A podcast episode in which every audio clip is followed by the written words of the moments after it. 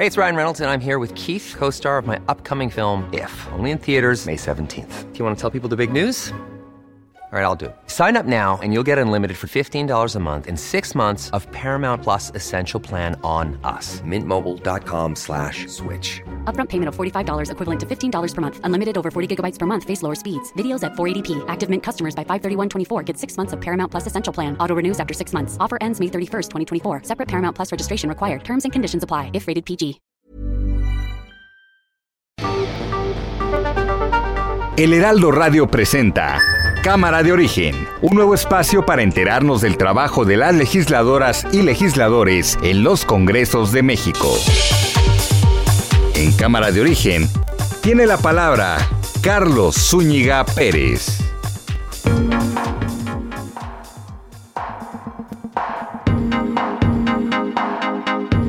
¿Qué tal? Buenas tardes. Gracias por acompañarnos en esta nueva emisión de Cámara de Origen. Les saluda Carlos Zúñiga Pérez en este día 15 de diciembre, miércoles 15, donde hay mucha información. ¿Por qué? Bueno, los diputados y los senadores se van de vacaciones, están sacando lo más que pueden del trabajo pendiente y están dejando también algunos conflictos por la forma en la cual fue integrada la Comisión Permanente del Congreso de la Unión, que estará sesionando, sacando algunos temas hasta el 1 de febrero de 2022, cuando se reanude el siguiente periodo ordinario. Por lo pronto, escuchemos cómo va la información a esta hora del día. Ana Elizabeth García Vilchis. Es falso que CONACIT se niega a dialogar con los estudiantes del CIDE. Múltiples medios han difundido que el CONACIT se niega a dialogar con la comunidad estudiantil e incluso que los estudiantes han sido plantados cinco veces y hasta comparan con el movimiento estudiantil de 1968. Esto es completamente falso. El cambio a la presidencia de INEGI. Ya está, Graciela. Ah, no se ha hecho público. Ah, es Graciela Márquez. Y la otra buena noticia, pues es que la Corte también resuelve de que es válido el acuerdo que emití, que di a conocer, y que solamente tengo que, o tenemos como gobierno, que presentar los informes para que haya transparencia. Arturo Saldívar, ministro presidente de la Suprema Corte de Justicia. Puedo afirmar categóricamente que en el Poder Judicial de la Federación ya no hay corrupción tolerada ni institucionalizada. Ya no hay corrupción avalada o auspiciada desde arriba. Aprueba Congreso de la Ciudad de México Paquete Económico 2022. Impuesto social para toda la ciudad. Claudia Sheinbaum. ¿Cree que este presupuesto eh, va a servir para impulsarla políticamente? No, no se trata de eso, se trata de fortalecer los derechos en la Ciudad de México.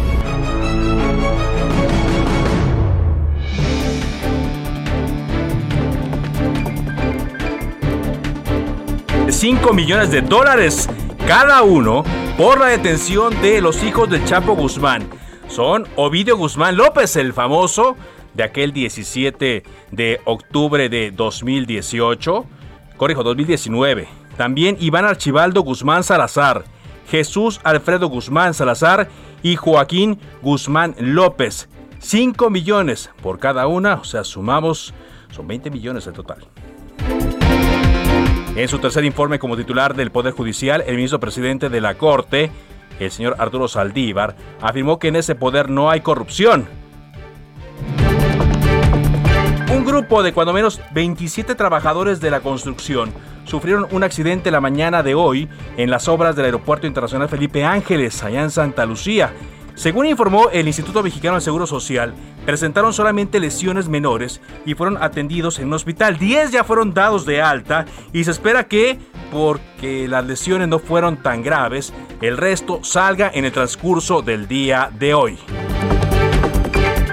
El Congreso de la Ciudad de México aprobó los dictámenes a la iniciativa de ley de ingresos para el ejercicio fiscal 2022. El proyecto de presupuesto de egresos para el ejercicio fiscal 2022 que contará con un presupuesto superior a los 234 mil millones de pesos. Esto es 7% eh, más, 7.4% más de lo que se había autorizado el año pasado y se pasó a utilizaron también el polémico presupuesto de eh, que incluye el 2%, que no le quieren llamar impuesto, pero sí es un impuesto del 2% a las entregas que se hagan a cualquier eh, persona a través de aplicaciones móviles. También el Congreso de Nuevo León aprobó un alza en el cobro del impuesto predial de 12 municipios en la zona metropolitana de Monterrey y la zona rural. Y es que es el fenómeno que estamos viendo, ¿no? Porque todo mundo quiere dinero, todo mundo requiere algo extra para hacer lo que está haciendo. Y no hay, toda vez que la federación ahora está cuidando mucho esa parte, tiene sus pendientes, tiene su forma de gastar y no hay eh, que... No hay tanto que repartir a los estados, por lo tanto, gobiernos como los de Nuevo León, aquí la Ciudad de México, el Estado de México y otros están autorizando incrementos en los cobros porque necesitan algo de dónde gastar.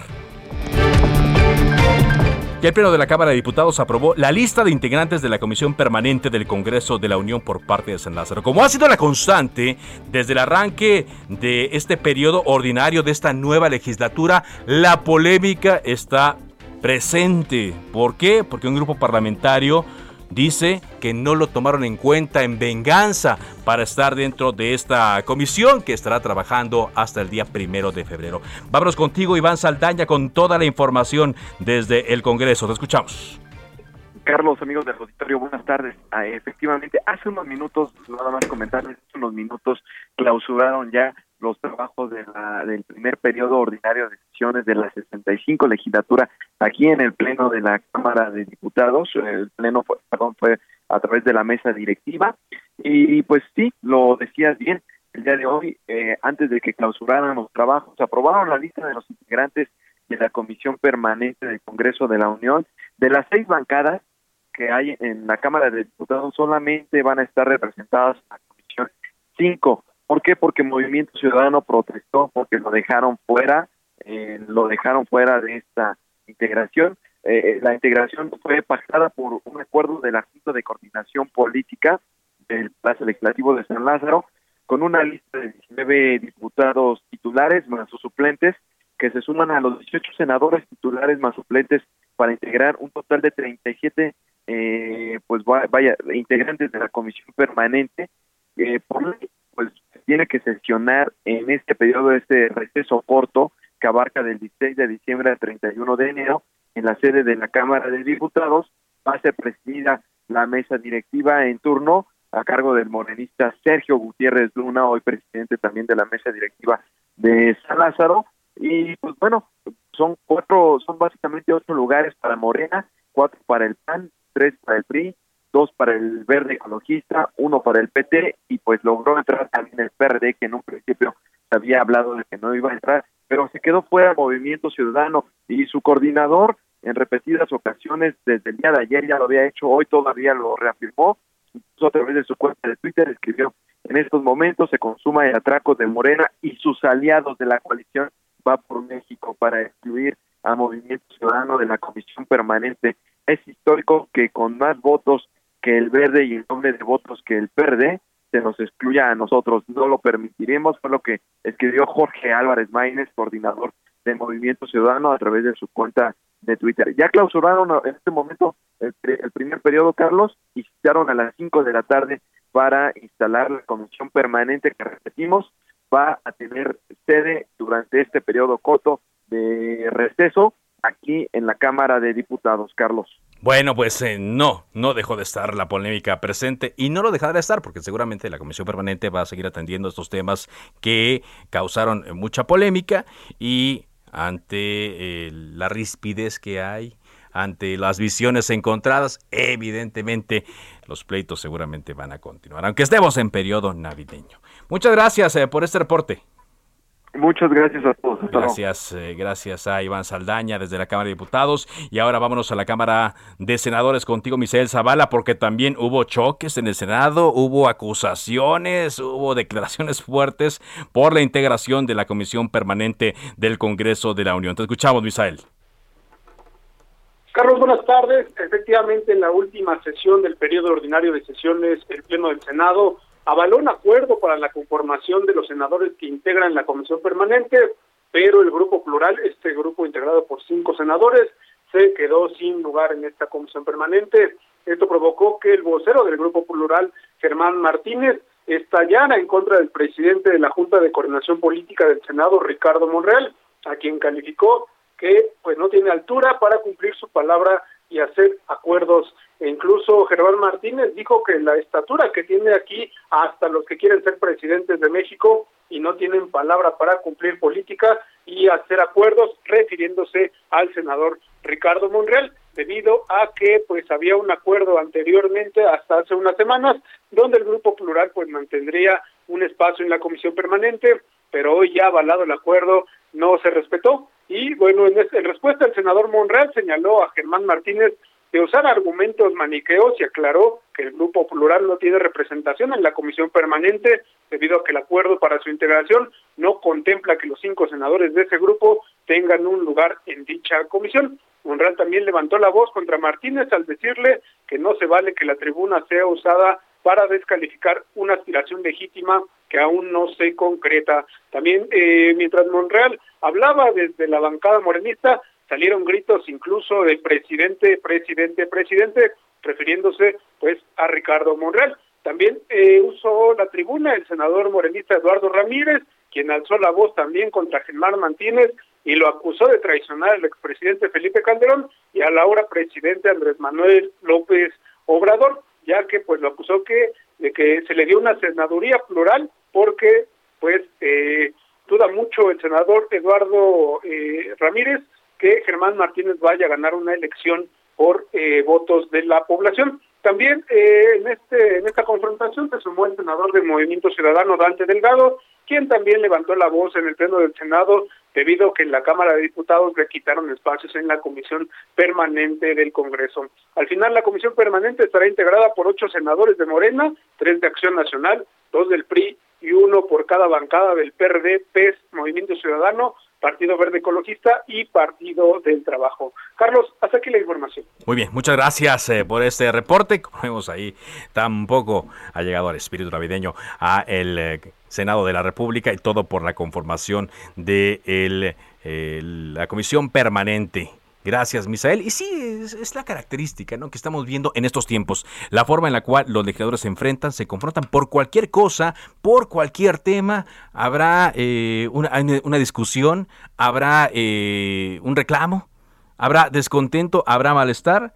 Lo importante es que a la hora que vengan eh, los acuerdos importantes, sí haya un buen ambiente y salgan por consenso de la mejor forma posible los temas que evidentemente importan a todo México. Esto de que si me representan o no me representan, de que si estoy, de que si no estoy, bueno, son puros egos políticos que están presentes hoy más que nunca y por eso estamos dando cuenta de la forma en la cual termina el periodo ordinario tanto en la Cámara de Diputados como en la Cámara de Senadores.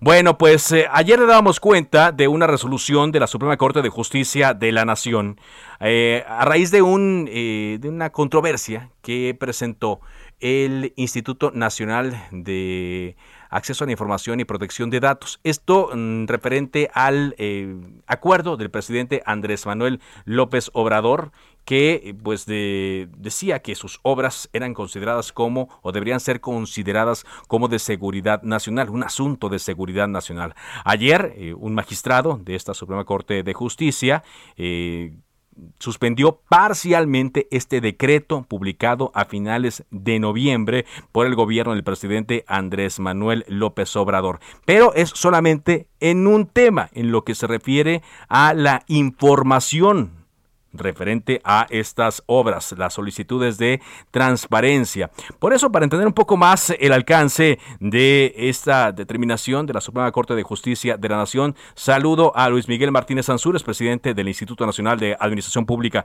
Eh, ¿Qué tal, Luis Miguel? Muy buenas tardes. Muy buenas tardes, Carlos. Con gusto saludar a tu audiencia. Gracias. ¿Cuáles son los alcances, Luis Miguel, de lo que ayer conocimos ya en la tarde que había decidido eh, la Corte? Eh, son relativos. Mira, eh, sí, tiene dos apartados fundamentales el decreto. El primero era decretar las obras por inter las obras eh, importantes o primordiales del gobierno por interés público y seguridad nacional. Y el segundo apartado era que se evitaran todos los trámites y licencias necesarias para llevar a cabo esas obras.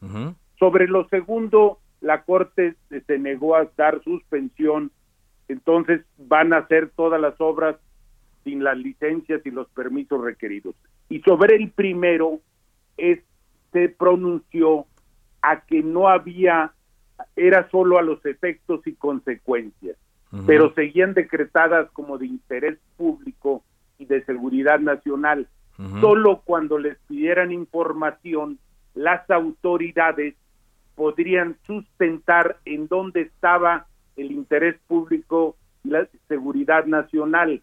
Es difícil suspenderlo ya que la Constitución solo dice que por un tiempo razonable y sustentando dónde está el interés público y la seguridad nacional. O sea que no va a estar abierto así, pero si lo piden las autoridades y en este caso el órgano constitucional autónomo sobre acceso a la información fue la que puso el recurso. Sí. Entonces, eh, eh, no es parcial esto. Exacto, lo, lo, echa para atrás eh, a medias, podemos decirlo, en los asuntos que conciernen al Instituto Nacional de Transparencia, Acceso a la Información y Protección de Datos Personales. Es decir, que si una persona utilizando al INAI quiere información del aeropuerto de Santa Lucía, del tren Maya, de Dos Bocas, del aeropuerto de Tulum, etcétera, eh, al instituto no le podrán negar, aduciendo a este acuerdo, la información. Bueno, a ver, si lo sustentan, si logran sustentar dónde está la seguridad nacional, puede negarle ese acceso. A ver, si por ejemplo, digamos que mm.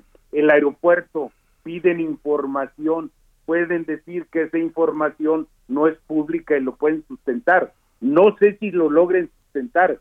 Yo no creo que lo logren sustentar el interés público y la seguridad nacional. Pero si lo piden, no va a estar cerrado a eso. Es decir, eh, de que lo, reciba, de que dé trámite, es una cosa, pero de que se obtenga la información dependerá mucho de la manera en la cual se presente el documento, el escrito, y eh, eh, se sustente que esa información no vulnera la seguridad nacional. Es decir, siguen muy protegidas esas obras. Muy protegidas. Es decir, no sé si te recuerdes tú que esas obras protegidas alguna vez el, mismo motivo del desafuero del hoy presidente como jefe de gobierno fue que no hizo caso a una determinación de la corte de una de un permiso del propietario, ¿no? Sí. Ahora, ajá. Sí. Luis Miguel, estoy platicando con Luis Miguel Martínez Sansures, presidente del Instituto Nacional de Administración Pública. La otra parte, la que refiere a que eh, los permisos se otorguen de manera inmediata, que si en cinco minutos, en cinco días, perdón, no hay una respuesta, se considera como que se da la autorización para la construcción de estas obras, es también un reto muy importante, ¿no? Para la administración pública, más que un reto, pues un desafío a todas las reglas y a todos los instrumentos que se habían puesto justamente para que el gobierno, pues cumpliera lo que se le pide, por ejemplo, a cualquier particular. Claro, porque están las leyes están hechas para obedecerse y no por el interés público dejas de dar permisos de, protección ambiental, de, cualquier licencia, que todos tenemos eh, derecho a pedir licencias y entonces se toma como negativa ficta si en cinco días no les contestan, ¿no? Es... tómalo como hecho que eso, la mayoría de los permisos son de administración pública federal y bueno, ¿quién le va, quién le va a decir al presidente que no? Si son dependientes de ellos, ¿no? Pues sí, si son dependientes Pero te dan una autorización a no obedecer la ley. Y esto, por ejemplo, más adelante podría abrir frentes ¿no? a ellos, es decir, podrían estar expuestos a, demandas.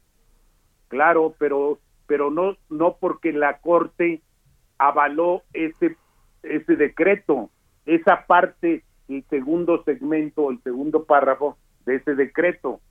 Entonces, no, no, no veo cómo puedan este, ampararse sobre particulares. Si tú pides una licencia, por ejemplo, digamos que en la refinería de Dos Bocas tienes un terreno y te lo expropian, pues ahí entra el interés público, ya no tienes ninguna ningún argumento legal para ampararte.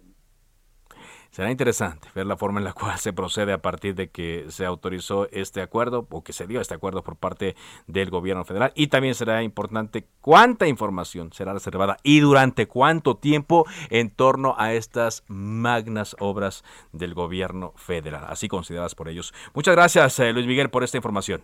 A tus, a tus órdenes, Carlos. Buenas Luis Miguel Martínez Sanzúrez, presidente del Instituto Nacional de Administración Pública. Bueno, hay más información que está generando desde los congresos, pero antes vamos a la alcaldía Gustavo Madero, donde hay un bloqueo por parte de trabajadores de esta propia eh, alcaldía. Israel Lorenzana, infórmanos. Carlos Zúñiga, muchísimas gracias. Un gusto saludarte esta tarde. Fíjate que lo señalas muy bien se trata de este bloqueo aquí en la zona de Fray Juan de Zumárraga y 5 de febrero, prácticamente a las afueras de la alcaldía Gustavo Amadero.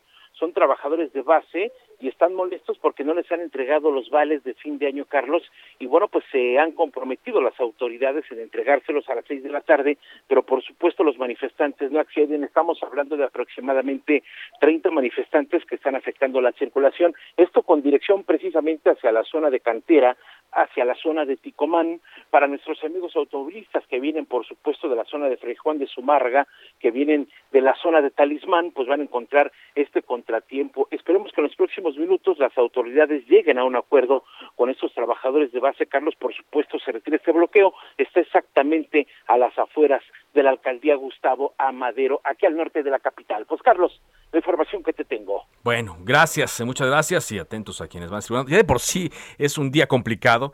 El miércoles 15 de diciembre de quincena, quizá de aguinaldo, quizá también de muchas personas que están aprovechando que tienen dinero para pagar algo, hacer algo. Bueno, pues eh, mucha precaución porque evidentemente no eh, hay las condiciones adecuadas aquí en la capital de la República Mexicana para poder eh, circular como sería en otro día. Diana Martínez, vámonos contigo, información de la Suprema Corte.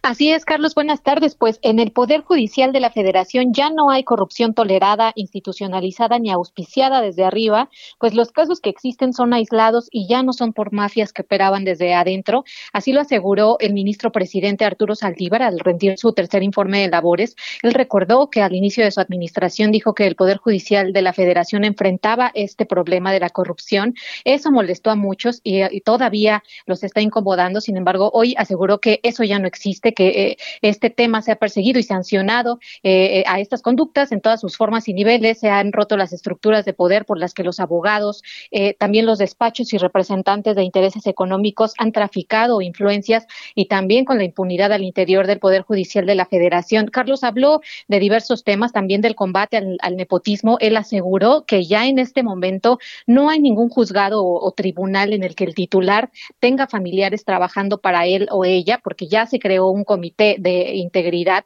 que verifica que el ingreso de familiares al Poder Judicial de la Federación se efectúe a través de procesos de selección transparentes. También habló de los temas de género, de la participación de las mujeres, eh, de la designación de estas como impartidoras de justicia, del combate al acoso y al hostigamiento sexual. Y bueno, pues aseguró que ya existe un nuevo Poder Judicial y que el reto para el próximo año será la consolidación de todo esto y de un nuevo rumbo. El titular del Ejecutivo, Andrés Manuel López Obrador estuvo presente en este informe, arribó aproximadamente a las 12.54 horas, acompañado de su esposa Beatriz Gutiérrez Müller. Fueron recibidos por las presidentas de la primera y la segunda salas del máximo tribunal, Margarita Ríos Farjat y Yasmín Esquivel Moza. Carlos. Muy bien, gracias, muchas gracias por este reporte. A propósito de esto, eh, se informó que el tema de la marihuana quedó pendiente para su discusión en el Senado para el próximo periodo. Se lo digo por qué, porque cuando iba el presidente López Obrador saliendo del edificio de la Suprema Corte de Justicia de la Nación, una persona le gritó, legalicen la marihuana, legalicen la marihuana. Recordemos que hay un plantón también de personas que están solicitando esto. Pero este tema, de acuerdo a Ricardo Monreal, va a quedar pendiente para el próximo periodo ordinario que inicia el 1 de febrero. O quizá, en el mejor de los casos, podría citarse a los senadores a un periodo extraordinario para discutirlo. También dijo Ricardo Monreal que en la permanente se podría citar a comparecer al fiscal general de la República, Alejandro Gertz Manero. Por cierto, hoy también al presidente López Obrador le gritaron familiares de políticos del señor Gertz Manero porque em, le pidieron su intervención en este caso, donde acusan a Gertz Manero de torcer la justicia a su beneficio y también van a pedir en el Senado a la titular de la CONACID, Marilena Álvarez Bulla, que acuda a comparecer lo mismo al titular del Instituto Nacional de Migración. Para Ricardo Monreal, el balance de este periodo es positivo, pero quedan pendientes estas leyes, en particular la de cannabis, la particular eh, de salud, financieras, de cultura, bienestar, educación, pero dice que fue un cierre importante. Vamos a una pausa y regresamos con más a Cámara de Origen. Se decreta un receso. Vamos a un corte, pero volvemos a Cámara de Origen con Carlos Zúñiga Pérez.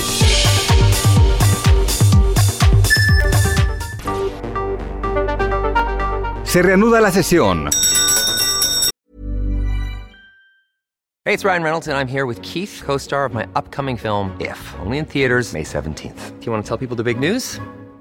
All right, I'll do it. Sign up now and you'll get unlimited for $15 a month in six months of Paramount Plus Essential Plan on us. Mintmobile.com slash switch. Upfront payment of $45 equivalent to $15 per month. Unlimited over 40 gigabytes per month. Face lower speeds. Videos at 480p. Active Mint customers by 531.24 get six months of Paramount Plus Essential Plan. Auto renews after six months. Offer ends May 31st, 2024. Separate Paramount Plus registration required. Terms and conditions apply if rated PG.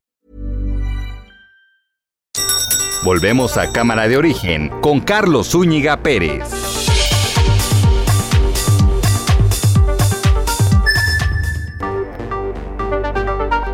Contacte a Carlos Zúñiga Pérez en Twitter, Facebook e Instagram como arroba carloszup.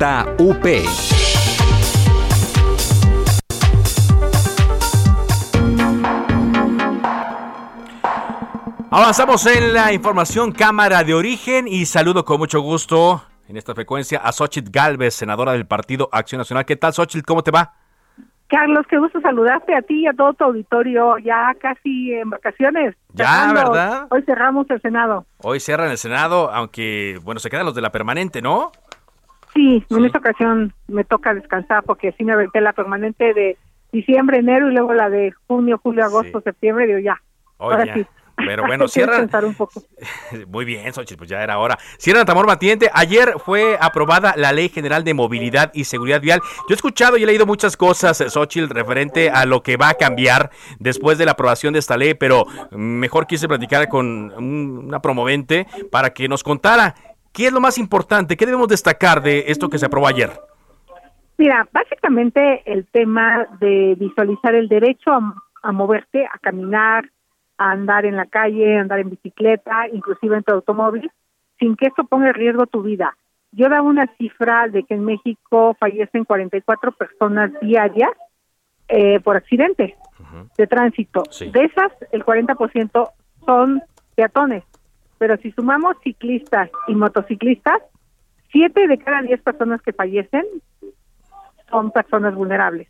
Entonces, ¿qué es lo que pasa? Que los coches mal conducidos se vuelven un arma mortal.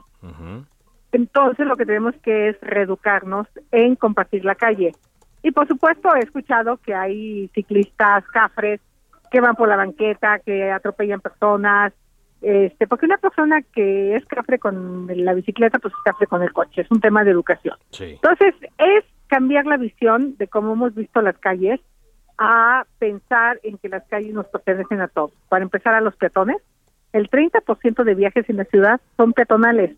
La señora que va a dejar a los niños a la escuela, que va al mercado, ¿no? Todos esos viajes son peatonales y el peatón pues no tiene cruces seguros. Entonces hay que trabajar muchísimo en infraestructura, eh, lo vemos en algunas zonas eh, por ejemplo, Polanco, Mazarik, pues ya ves ahí reductores de velocidad, ves eh, curvas ya reducidas, ves reducción de los cruces, en lugar de que haya tres carriles, le robas uno de cada lado y ese es un cruce de un solo carril para que el peatón, la carriola, pues no sufra, ¿no? Este, entonces, eh, y también cómo diseñar calles donde los ciclistas eh, seamos respetuosos, pero que no mueran atropellados, ¿no? Entonces, eh, el derecho a la movilidad es un derecho en la Constitución, pero seguro.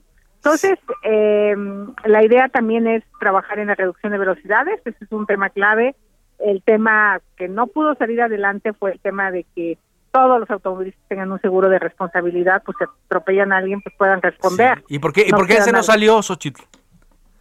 Porque mira, Morena, Morena cree que eh, las aseguradoras son muy abusivas y que no es el momento, pero ya hicimos un acuerdo en que vamos a trabajar en eso, viendo que las aseguradoras sí cumplan y que haya seguros competitivos, pero creo que sí fue de las cosas que, que no salieron.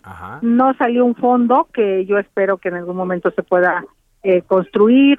Eh, pero salieron muchas cosas muy positivas que yo creo que sí van a cambiar la manera en que nos movemos y que hoy por hoy hemos compartido la calle. Esto que nos platicaba Xochitl de lo que tendrán que hacer las autoridades para adecuar las calles, las banquetas, las vías eh, de transporte, ¿va a tener dinero? ¿Va a haber recursos para ello? Mira, yo como alcaldesa tenía recursos, nada más es en qué los pones. Sí. Eh, por ejemplo, sí traía todo un programa de corte de raíces, eh, porque las raíces de los árboles levantan las banquetas, claro, sí. hay, veces que están más, ¿no? las banquetas para las raíces que para la gente. Exacto, entonces tienes que hacer un corte permanente, volver a nivelar banquetas. Entonces tienes que hacer banquetas que estén pensadas en el peatón. Eh, de repente ves banquetas que tienen unas subidas de 10 centímetros, ¿cómo baja un adulto mayor? Entonces, todo lo que hacemos los alcaldes tenemos que pensarlo en el peatón, en las personas con discapacidad, en los adultos mayores. Entonces, si le vamos a dar mantenimiento a las banquetas, pues hagamos ya banquetas. Eh, siempre hay que pensar que un motor tiene la fuerza para subir.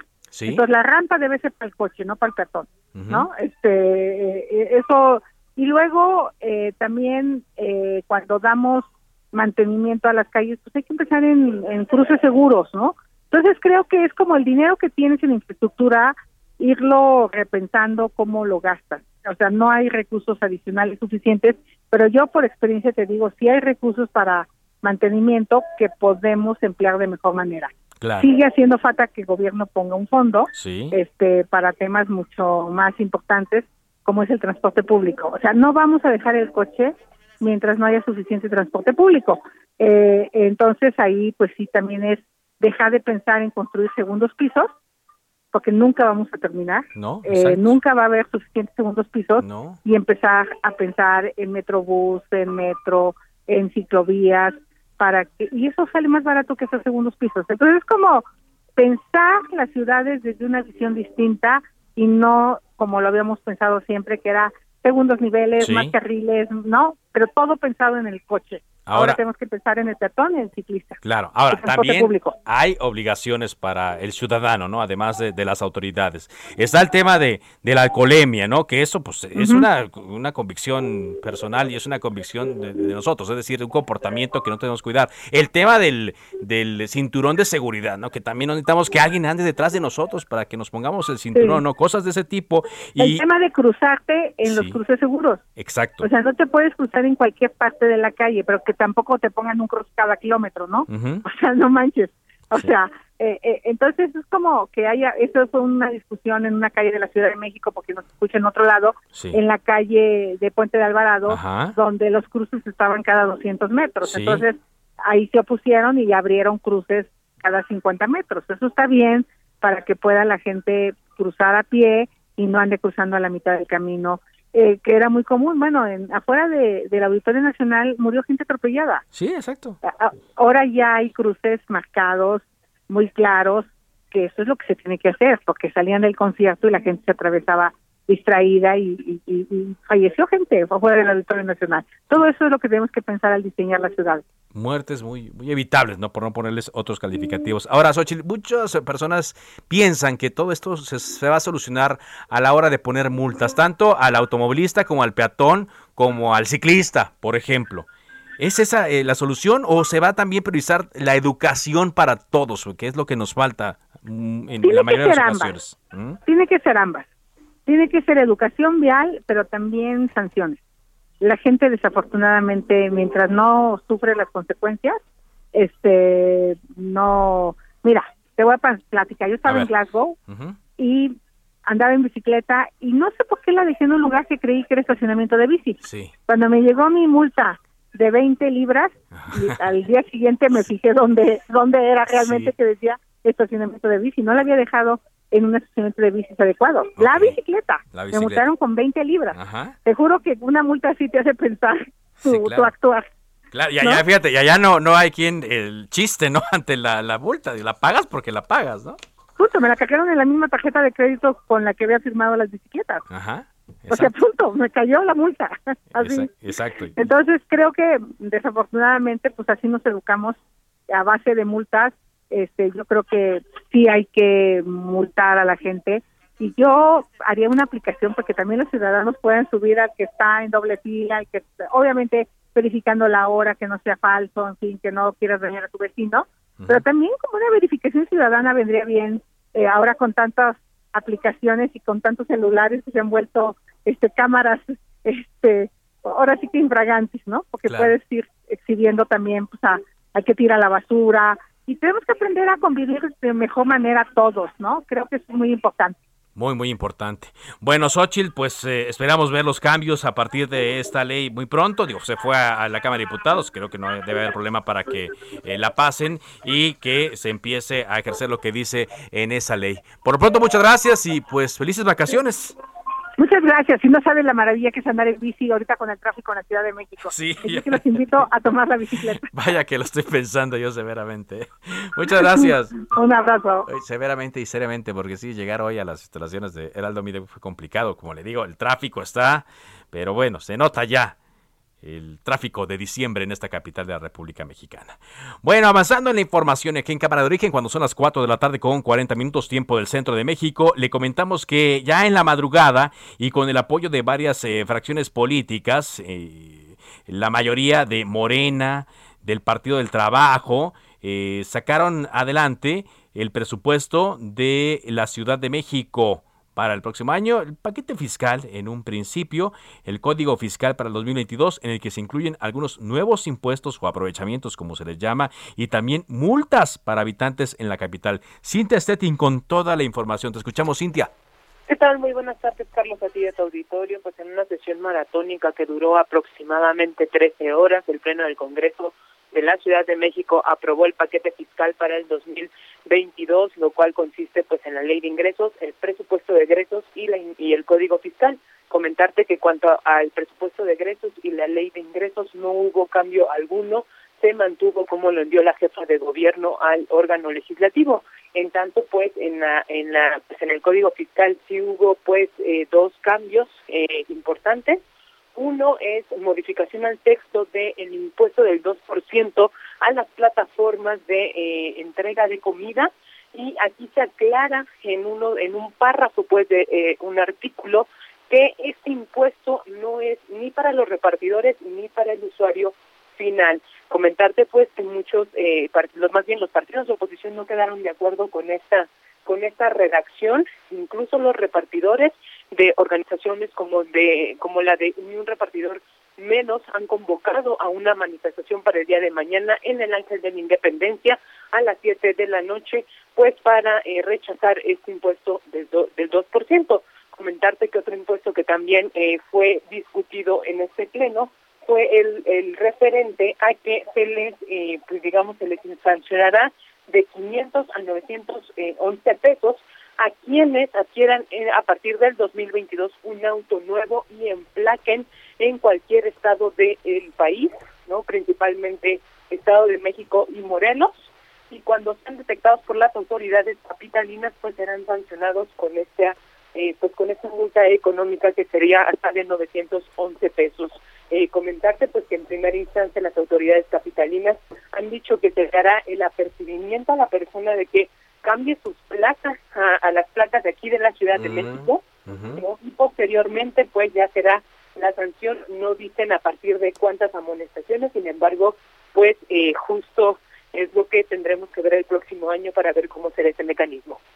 Ah, será interesante, será interesante ver, por supuesto, toda vez que son muchos los vehículos que circulan bajo esas eh, condiciones y también, eh, Cintia, la forma en la cual se podría estimular a los eh, automovilistas a que se queden emplacando aquí en la capital de la República Mexicana. Amén también de lo que podrá pasar ya como usuarios nosotros de las aplicaciones de entrega si es que notamos algún cambio, alguna variación en los siguientes meses después de la eh, entrada en vigor de este aprovechamiento que se va a cobrar 2% a cada entrega. Muchas gracias. Seguimos pendientes, Carlos. Muy buenas tardes. Muy buenas tardes, Cintia Stettin. Por cierto, hoy la jefa de gobierno de la Ciudad de México, Claudia Sheinbaum, agradeció ya a los eh, legisladores el haber aprobado este paquete fiscal que le permitirá un mayor ingreso a las arcas de la Ciudad de México. Dijo eh, la jefa de gobierno, gracias a las diputadas y diputados de los distintos grupos parlamentarios por la aprobación del presupuesto 2022 a favor del bienestar y los derechos de los habitantes de la capital. Nuestro compromiso siempre de un ejercicio honesto y transparente de los recursos públicos. Y avanzando en la información, hoy, por orden de una autoridad judicial, eh, se puso en posesión del Consejo de Administración de la Cooperativa Cruz Azul la planta cementera que se ubica en la ciudad de Tula, Hidalgo, después de haber congelado 211 cuentas de trabajadores y socios que tienen tomada dicha planta y quienes podrían estar vinculados a la venta de cemento de manera ilícita, es decir, robo del cemento y luego venta del cemento. Hubo un operativo el día de hoy encabezado por 400 policías estatales y 150 miembros de la policía bancaria para dar posesión legal a los consejos de administración y vigilancia. Este despliegue se llevó a cabo con la coordinación del gobierno del Estado a través de la Secretaría de Seguridad Pública del Estado. Una vez en poder de las autoridades, de la cooperativa que tomaron legalmente la planta, se hizo presente un grupo de 300 personas identificados como porros, miembros del grupo Federico Sarabia, y 20 cooperativistas aún afines al grupo de Billy Álvarez. Sin embargo, ya no se pudo hacer mucho eh, por que ellos tuvieran el control de esta eh, planta. Ellos decían que tenían un amparo emitido antes de esta nueva orden del Poder Judicial, pero eh, ya gracias a este último eh, recurso, se toma la posesión por parte de la cooperativa mm, Cruz Azul y del Consejo de Administración de Vigilancia de esta nueva planta en Tula Hidalga. Bueno, Ayer, como parte también de todos los trabajos que estaban saliendo, hasta antes, por cierto, de un receso que se decretó en la Cámara de eh, Diputados, platicamos sobre eh, la aprobación de la cuenta pública 2019. Esta cuenta pública, que ya es 100% responsabilidad del actual gobierno, de la actual administración de Andrés Manuel López Obrador, tiene irregularidades por 100 mil millones de pesos con su mayoría, Morena y aliados aprobaron aún con estas eh, irregularidades esta cuenta pública 2019 con la protesta, por supuesto, de los diputados de oposición. Por eso le agradezco hoy que esté Héctor Saúl Telles, diputado del Partido Acción Nacional en la línea de Cámara de Origen. ¿Qué tal, diputado? Buenas tardes. Hola Carlos, muy buenas tardes. Contento de estar contigo en tu programa. Gracias. ¿Qué representa, diputado, la aprobación de esta cuenta pública con esta cantidad de eh, dinero que se observó por parte de la auditoría. Lo mencionas bien, Carlos. ayer se llevó a cabo la aprobación de este dictamen. Como bien dices, es el primer año de ejercicio de Andrés Manuel López Obrador y evidentemente con una calificación completamente reprobatoria. Hay más de 100 mil millones de pesos en observación, es decir, que fueron observados por la Auditoría Superior, eh, que fueron desviados, que no se ajustaron a, a, lo que debería de haberse gastado. Y, y parte de este, de este cúmulo de recursos principalmente van en el gasto social. Te quiero mencionar que los programas insignia de este gobierno, como el programa Sembrando Vida, tiene una observación de 1.832 millones de pesos. Eh, la pensión para adultos mayores con 992 millones de pesos observados.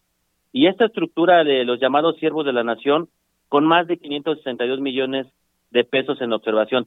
Todo este cúmulo, esta suma de irregularidades, tan solo nada más en el gasto social, nos dan más de 3.300 millones de pesos con graves anomalías. Entonces, esto nos, nos despierta suspicacias, dudas, eh, reflejan un mal gobierno, una mala, mala planeación y sobre todo, pues, sesgos graves de corrupción. Sesgos graves de corrupción y ¿Habrá consecuencia de esto? Es decir, ¿se sabe si ya la Auditoría Superior de la Federación judicializó esto, presentó sus denuncias y se le va a dar algún tipo de seguimiento, diputado? Justo es otro de los reclamos que hemos hecho en tribuna. Eh, el trabajo de la Auditoría Superior de la Federación durante este año 2019 incluso bajó su rendimiento. Eh, en otros ejercicios fiscales habían alcanzado un número de casi 2.000 auditorías. Para este ejercicio de 2019 apenas llegaron alrededor de 1.300 auditorías. Es decir, se dejó de, de llevar a cabo acciones de fiscalización. Obviamente, pues esto no nos abona al ámbito de fiscalización que debe tener un gobierno. Y esto se suma, como bien dices, a que es, la auditoría no ha presentado todavía los pliegos de, responsabilidades administrativas en el caso de que existan y mucho menos las peticiones de carácter penal eh, si se determina que hay un daño al erario público. Entonces, en ese sentido, pues eh, estamos reclamando precisamente esto, están en observación, no se ha judicializado, no ha habido todavía un trabajo más allá de la Auditoría Superior de la Federación y creemos y creemos que esta cuenta pública pues, obviamente no tiene un grado de calificación positiva para México. ¿Y qué puede pasar entonces a partir de esto, diputado? Porque se habla mucho de que la corrupción bajó, de que se iba a hacer buen uso de los recursos públicos. Eh, no estamos diciendo aquí que evidentemente todo esto signifique que se haya utilizado. A lo largo de eh, los últimos años hemos estado escuchando las operaciones. Sin embargo, sí se comprobó que en algunos casos eh, fueron mal utilizados, se desviaron estos a los propósitos originalmente previstos. ¿Qué puede pasar a partir de esto? ¿O cómo empujarían en su bancada? Algo que, pudiera darle mayor transparencia a, la utilización de tanto dinero. Nosotros vamos a seguir insistiendo, Carlos, desde la Comisión de Vigilancia de la Auditoría, precisamente para, para que la auditoría pueda ejercer sus facultades y se puedan presentar los mecanismos judiciales que sean necesarios. No vamos a, a dar marcha atrás, están los señalamientos y les vamos a dar observación, les vamos a dar seguimiento y lo que vamos a hacer es de que desde la Cámara vamos a seguir impulsando, primero, que se fortalezcan los mecanismos de fiscalización de la auditoría y segundo, que actúe eh, esta auditoría para que haya precisamente responsables de este desvío de recursos. No es menor, son 100 mil millones de pesos que están bajo observación y es un dato grave en una situación en donde venimos saliendo de una crisis económica y una pandemia desgarradora y este tipo de recursos pues tenían que haberse utilizado para los fines que fueron autorizados y este este este cúmulo de, recursos nos dan inclusive eh, pues eh, este un margen para poder actuar y se hubieran podido ejercer en materia de salud en materia de medicamentos en materia de de muchas cosas sociales que necesita la ciudadanía y sobre todo de ataque a la a la pandemia y la reactivación económica. ¿Qué piensa usted, diputado? Estoy platicando con el diputado del PAN, Héctor Saúl Telles, que esto eh, realmente sí es, puede ser un desvío o es un completo desdén que se está dando a las reglas de que se han impuesto en este país para el gasto del recurso público con esta, este argumento de que se está gastando bien, de que sí está llegando a la gente. Pues es un discurso nada más, un discurso vacío, demagógico de este gobierno encabezado por el presidente López Obrador en los hechos, la realidad es que la corrupción ha venido creciendo. Hemos disminuido en el índice de transparencia a nivel mundial. Eh, pues podemos ver el decretazo que el presidente emitió hace algunos días y que, por suerte, la Suprema Corte de Justicia ha dado una suspensión previa temporal. Pero vamos, ese, ese es el espíritu que, que sale desde la oficina de la presidencia y obviamente el discurso de atacar a, a, la corrupción, pues solamente se queda ahí en un discurso porque en los hechos parece que con la escoba que barría o dijo que iba a barrer la corrupción, se le rompió en el camino. La escoba se rompió en el camino. Gracias, muchas gracias, eh, diputado, por esta conversación. Muchas gracias, Carlos. Hay muchos más puntos que, que esta cuenta pública dio negativos, pero ya habrá momento. Muchas, muchas gracias, Carlos. Cuando usted diga, nos lo, lo vamos platicando. Muy amable. Hasta luego. Gracias el diputado Héctor Saúl Telles del Partido Acción Nacional. Le comentamos también rápidamente que los laboratorios eh, de referencia, el Laboratorio Nacional de Referencia de la COFEPRIS, recibió dos reconocimientos por sus procesos y la competencia técnica de su personal. El primero consiste en la recertificación bajo la norma de la Organización Internacional de Normalización conocida como ISO y el segundo corresponde a una evaluación por parte de la entidad mexicana de acreditación, la EMA, quien reconocieron la competencia técnica y personal y la calidad de los procesos de análisis de la eh, COFEPRIS. Y antes eh, de irnos, queremos eh, decirle que aquí en Heraldo Media Group seguimos creciendo y le invitamos, le invitamos a que usted entre a través de su computadora, de su tableta, de su teléfono celular a la página web heraldodemexico.com.mx para que encuentre las noticias nacionales las internacionales de espectáculos, tendencias de opinión, el Heraldo USA, encuentre podcasts, encuentre videos exclusivos, recetas de cocina, toda una experiencia gastronómica en GastroLab. También encuentre deportes y sobre todo información que va en tendencia. Por ejemplo, criptomonedas y economía en una nueva sección que se llama El Heraldo Binario, que nadie más le ofrece, nadie más le ofrece. Toda esta información en un mismo lugar. Además puede encontrar las señales de televisión y por supuesto esta señal de Heraldo Radio. Usted la puede encontrar en heraldodemexico.com.mx. La información más actual, la que esté buscando, con un solo clic. Visite nuestro sitio web, escúchenos también en plataformas digitales favoritas, ahí están los podcasts, en todas, ¿eh? en todas, y suscríbase a nuestras redes sociales de El Heraldo de México. Eh, Gerardo, tenemos 30 segundos, ¿qué nos dices? Una persona baleada, mi querido Carlos, vámonos rápido, en Avenida Oceanía, pasando el circuito bicentenario rumbo al distribuidor vial Eberto Castillo. Lamentablemente se reporta que el conductor eh, de un auto en color blanco ha perdido la vida y esto ocurre luego de que fuera atacado por dos sujetos en motocicleta. Así que si van a utilizar Avenida Oceanía, llegando al circuito interior, se van a topar con reducción de carriles y se está a la espera de peritos. Y por lo pronto, el reporte. Gracias, muchas gracias Gerardo Galicia por esta información.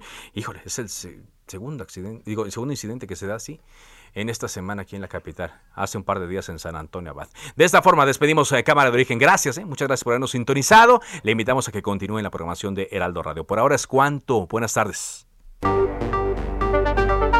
Se cita para el próximo programa. Cámara de Origen, a la misma hora, por las frecuencias de El Heraldo Radio. Se levanta la sesión.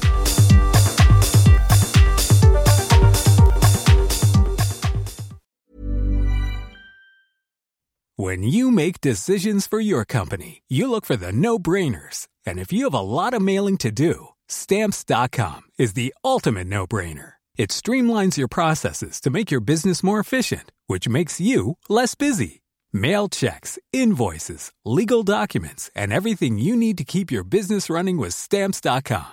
Seamlessly connect with every major marketplace and shopping cart. Schedule package pickups and see your cheapest and fastest shipping options from different carriers. With rates up to 89% off USPS and UPS rates. And with the Stamps.com mobile app, you can take care of mailing and shipping wherever you are. Make the same no-brainer decision as over 1 million other businesses with stamps.com. Sign up with code program for a 4-week trial plus free postage and a free digital scale. No long-term commitments or contracts. That's stamps.com. Code program.